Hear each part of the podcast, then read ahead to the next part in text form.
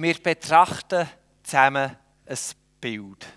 Du darfst noch mal eins weiterschalten. Was seht ihr?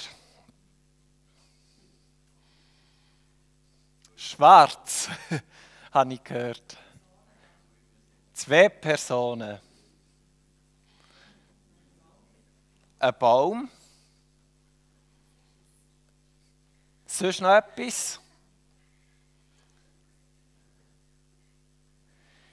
Also zuerst haben wir zwei Personen gesehen, dann haben noch Leute einen Baum gesehen. Wir schauen heute eine Geschichte an, der sich auch ganz viele Menschen versammelt und die auch anschauen. Für sie ist im ersten Moment völlig klar, was sie sehen. Ein lächerlicher König. Es ist ganz offensichtlich für sie, etwas anderes erkennen sie in dem Bild, das ihnen geboten wird, nicht. Niemand erkennt etwas anderes. Oder vielleicht doch. Wir lesen miteinander die Verse, wo Jesus am Kreuz ist. Lukas 23, Verse 33 bis 39.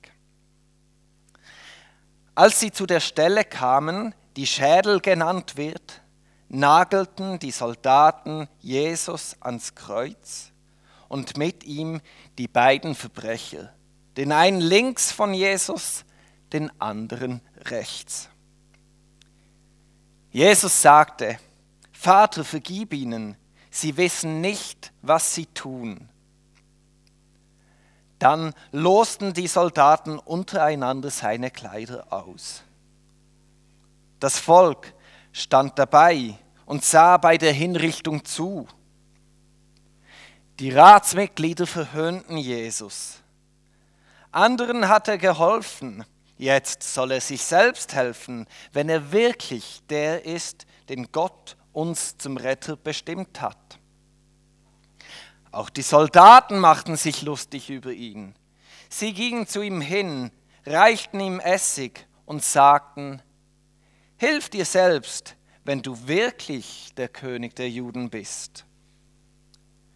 Über seinem Kopf haben sie die Aufschrift angebracht, dies ist der König der Juden. Einer der Verbrecher, die mit ihm gekreuzigt worden waren, schimpfte ihn und sagte, bist du denn nicht der versprochene Retter? Dann hilf dir selbst und uns. Wie wir am Anfang das Bild betrachtet haben, betrachten jetzt ganz viele Menschen den Jesus am Kreuz. Und alle drücken aus, was sie sehen. Für die große Menge ist Jesus einer, wo man seinen Spott damit treiben kann. Einer, der noch weniger wert ist als sie selber.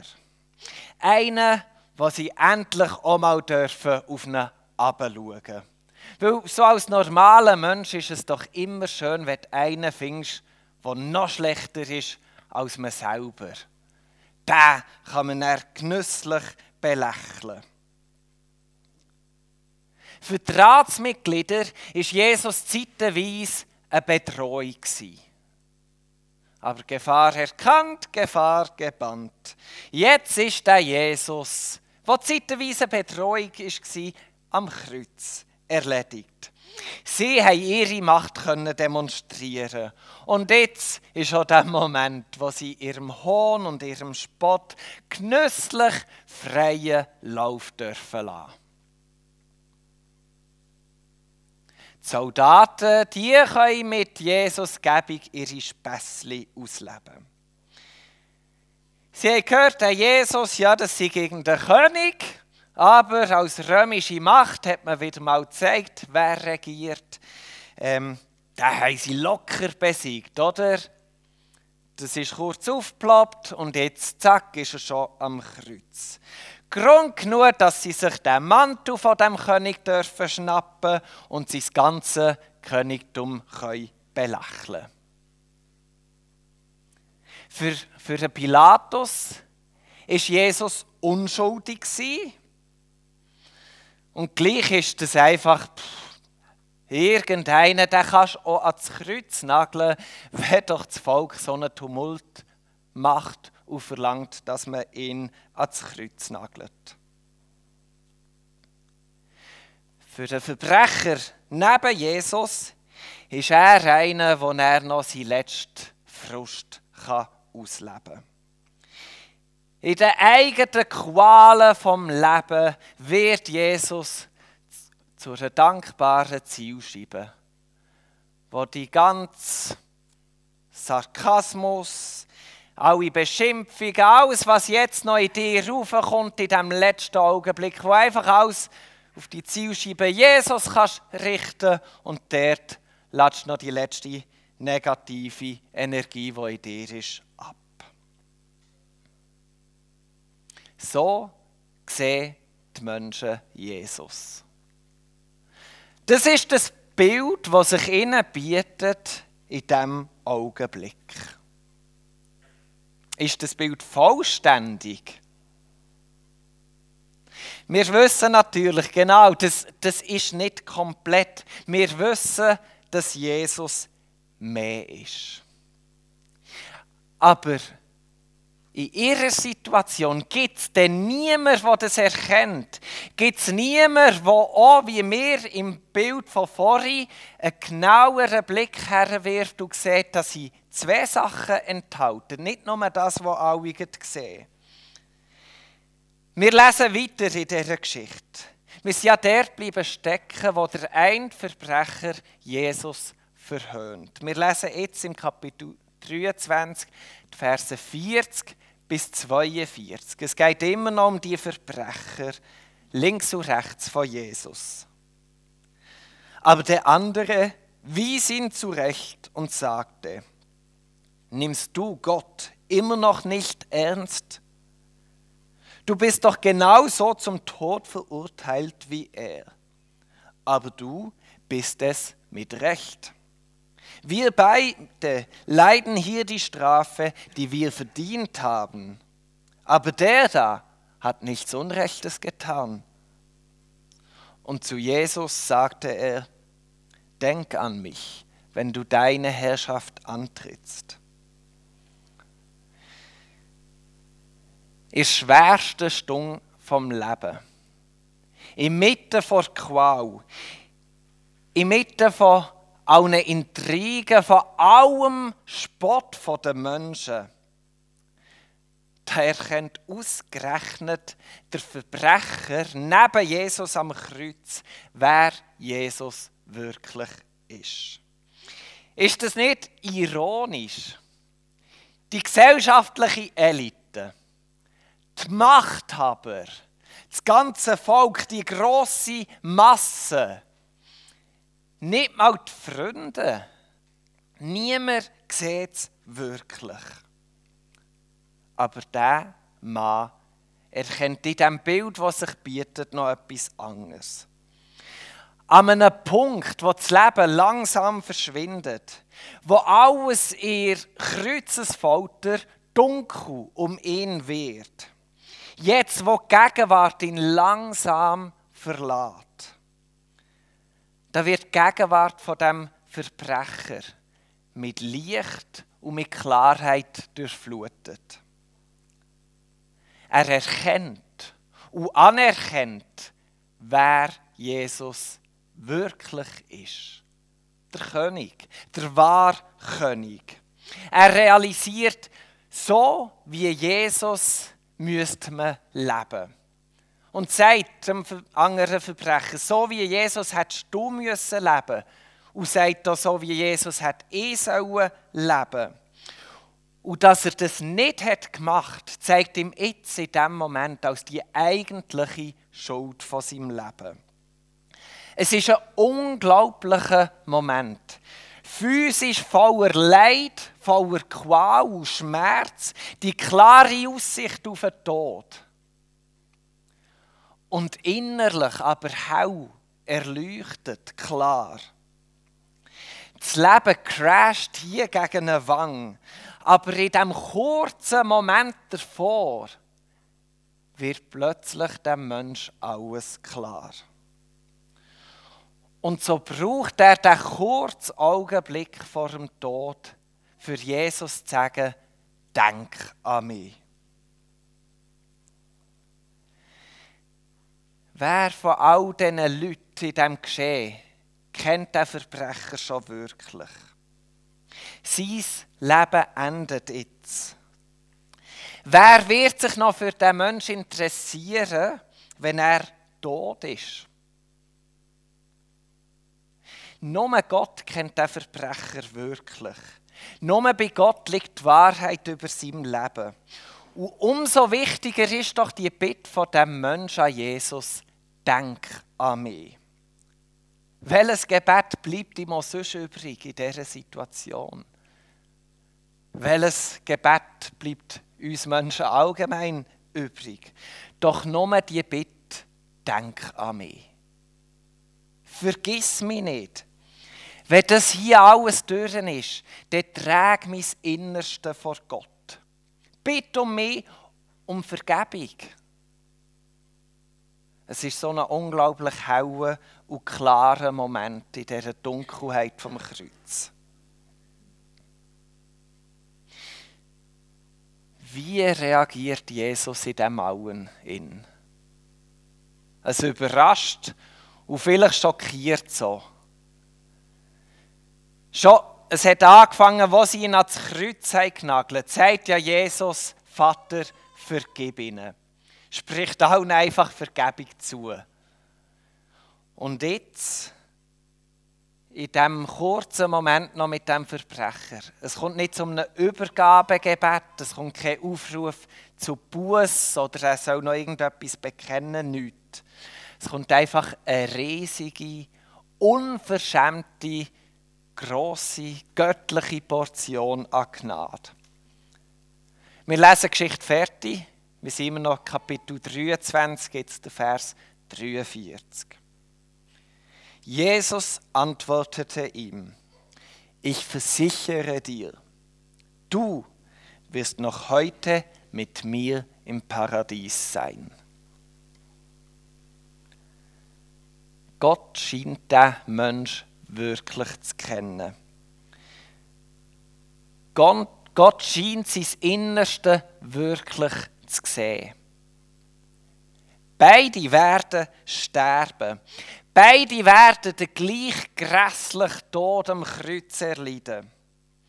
Äußerlich geht bei beiden der Lebensweg zu Ende. Und doch sagt eben das äußere Schicksal nichts über den Innerwert von einem Menschen aus. Wer wir sind, was mit uns passiert, das offenbart sich einfach in Jesus. Und Jesus spricht ihm in dieser Dunkelheit und in diesem Schmerz zu, du wirst noch heute mit mir im Paradies sein. Und da realisieren wir zwei Sachen. Erstens, Jesus ist König. Er ist der wahre König. Er hat Autorität. Und zweitens, wir sehen, was für ein König Jesus ist. Er definiert das Königtum völlig neu. Es hat ja schon lange Könige gegeben. Und es hat schon viele Leute gegeben, die sind an dem Kreuz gestorben und haben den qualvollen Tod erlitten.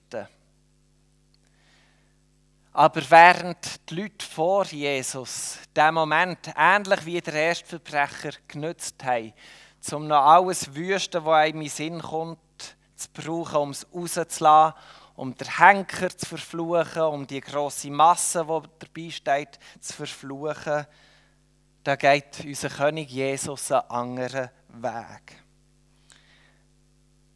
Er bittet für die ganze Masse um Vergebung. Er erduldet, was an ihm passiert. Und er braucht den Moment, um einem Verbrecher neben ihm zuzusprechen. Du wirst mit mir im Paradies sein. Und das kann nur ein König. Und vielleicht kennt ihr so die Situationen aus den Filmen. Am Königshof läuft ja immer schon beziehungsmässig viel ab. So wie man einen König bis ihrer Thronbesteigung Darum bittet, hey, wenn du jetzt der König bist, darf ich einen Ehrenplatz neben dir haben, darf ich diesen und diesen Posten innehalten. So tut Jesus während seiner Thronbesteigung am Verbrecher neben ihm einen Ehrenplatz im Paradies in seiner Nähe anbieten. Das ist die Art, was für einen König Jesus ist. Das ist sein Königtum. Er gibt unschuldig sein Leben her, er vergibt allen, ohne dass irgendjemand hat Einsicht hatte, irgendetwas hat gesagt. Nein, noch all, in allen destruktiven Handlungen vergibt er einfach. Und Gott auch dem Verbrecher in seiner dunkelsten Stunde spricht er Leben zu. Spricht ihm Licht zu und sagt ihm, du wirst noch heute mit mir im Paradies sein. Was für ein unglaublicher König Jesus doch ist. Noch eine kleine Sacherklärung. Im jüdischen Verständnis ist das Paradies nicht unbedingt der endgültige Ruheort. Wie im Bild, das uns der Milse hat gezeigt. Ähm, der geht man ja auch in die Ferien und kommt dann wieder an ein anderes Ort, für die meisten leider. So ist auch das Paradies nicht der endgültige Ruheort. Es ist ein Ort von Erfrischung und von Ruhe bevor dort die Auferstehung in das neue Leben kommt. Und so sagt also Jesus im Mitte der ganzen Qual, sie wird bald enden. Du wirst noch heute mit mir im Paradies sein. Noch heute ist der Moment, wo du zur Ruhe kommst, wo du erfrischt wirst, um anschließend zu einem neuen Leben auferweckt zu werden. Was machen wir mit dieser Geschichte? Die Frage stelle ich nicht leichtfertig. Weil diese Geschichte sagt uns ganz viel, wer Gott ist und wer wir Menschen sind. Am Anfang haben wir das Bild geschaut. Zuerst haben wir gehört, dass sie zwei Gesichter, die schauen an. Dann ist die Stimme gekommen, ich sehe noch einen Baum. Vielleicht haben andere Leute noch mehr gesehen und sich nicht dazu geäussert. Lasst uns Jesus betrachten. Die Gefahr ist, dass wir allzu schnell mal einen Blick auf Jesus werfen und dann sagen, so ist Jesus. Ich habe es gesehen. Oder ich habe den Vers gelesen, so ist Jesus. Und dann legen wir Jesus auf etwas fest. Und die Geschichte lädt uns ein, länger herzuschauen, sich Zeit zu lassen, das wirken, neue Facetten zu erkennen. In diesem Bild von Jesus etwas zu erkennen, was wir bis jetzt vielleicht einfach noch nicht gesehen haben. Betrachten wir das Kreuz. Betrachten wir das, was er gemacht hat das, was er uns hat gesagt was er der Menschheit hat gesagt betrachten wir, wie umfassend Jesus vergibt. Lassen wir das alles auf uns wirken. Lassen wir Jesus durch sein Kreuz zu uns reden, dass wir mehr noch von diesem Bild dürfen erkennen Ich glaube, das können wir nicht oft genug machen und nicht lang genug. Weil plötzlich geht es uns eben wie dem Verbrecher. Wir verwachen aus unserem leben und erkennen plötzlich etwas völlig Neues an dem König Jesus. Und der Lukas tut ganz bewusst in seinem Bericht die beiden Verbrecher ja einander gegenüberstellen. Der eine mit seinem Schnellblick verhöhnt, der König Jesus sieht schon einen König, aber hat ein falsches, unvollständiges Bild. Und der andere Verbrecher, der nicht so voreilig ist, der sich erst näher zu Wort meldet, hat mehr erkannt. Und da kommt kein Zynismus mehr, sondern es wird einfach hell um den Menschen. Es kommt eine Erkenntnis. Nicht kognitiv, aber Erkenntnis für das Leben. Eine Weisheit, etwas Etwas, das die ganze Welt auf den Kopf stellt. Er sieht das Leben, der Mensch und vor allem auch mit seinem Schicksal der Tod mit neuen Augen. Und ich glaube, für so eine Erkenntnis ist es nie zu spät. Jeder Moment, wo wir mit Gott dürfen leben, ist ein heller Moment. Es ist ein Moment, der mit Hoffnung, mit Perspektive, mit Zuversicht in unser Leben darf hineinscheinen weil Jesus der König von dieser Schöpfung ist. Die Geschichte ermutigt uns aber auch, an den Ort von Ruhe und von Erfrischung zu glauben. Das Leben vom Verbrecher wäre ja so gedacht gewesen, das ist ein böser Mensch. Jetzt tun wir ihm möglichst lang viel Schmerz, Qual, Leid zufügen, damit er elendig stirbt und dann vergessen geht. Ist ja eine unwichtige Person. Aber eben nicht so bei Gott. Jesus nimmt das Leben vom Verbrecher, das Schicksal wäre ja besiegelt gewesen, und führt ihn an einen ganz anderen Ort. Völlig unerwartet. Er führt ihn an den Ort von Ruhe und Erfrischung. Er schenkt ihm das Paradies. Der Verbrecher hat es noch heute dürfen erleben. Und so dürfen wir alle auch wissen, wenn das Leben hier bei uns zu Ende geht, wir werden auch an den Ort von Ruhe und von Erfrischung kommen. Ich weiss nicht, wie es euch geht, aber ich sehne mich immer wieder mal nach dem Ort. Und zum einen dürfen wir die Perspektive haben auf das Ende von unserem Leben. Aber so wie ich Jesus lernen kennen, schenkt er uns das Paradies auch schon immer wieder mal hier auf dieser Welt. Wir beten ja, wie im Himmel, so auf Erde. Es passiert immer wieder, dass das Reich Gottes in die Welt hineinkommt und dass wir zeichenhaft dürfen erleben was einisch in Ewigkeit auf uns wartet. Und so dürfen auch wir mit unserem Gebet vor Gott kommen, damit wir das Paradies, der Ort von Ruhe und Erfrischung, in allem Schmerz und in der Dunkelheit vom Leben dürfen erkennen. Und so lernt uns daran glauben, dass das Heute von dem Vers auch unser Heute betrifft oder heutig Morgen, wo wir hier zusammen unterwegs sind. Gott wird uns auch heute Morgen die Ruhe und die Erfrischung schenken, dass er das Paradies auch uns schenken will, so wie er es am Verbrecher geschenkt hat. Und so dürfen wir zuletzt auch einfach das wunderbare Gebet aus dieser Geschichte herausnehmen. Denk an mich. Manchmal schwinden unsere Kräfte. Manchmal verlässt uns das Leben und es wird dunkel um uns. wir merken, wir leben in dieser Gegenwart, aber irgendwie sind wir nicht mehr Teil dieser Gegenwart. Und vieles scheint sich aufzulösen. Und dann dürfen wir in diesen Momenten auch einfach noch ein Denk an mich hauchen. Wenn das die letzten Worte sind, die wir dürfen vorbringen dürfen, so sind es kostbare Worte. Weil wenn es uns so geht, dann dürfen wir auch Jesus neben uns haben. In dem Kreuz, das wir erleben, ist er auch am Kreuz.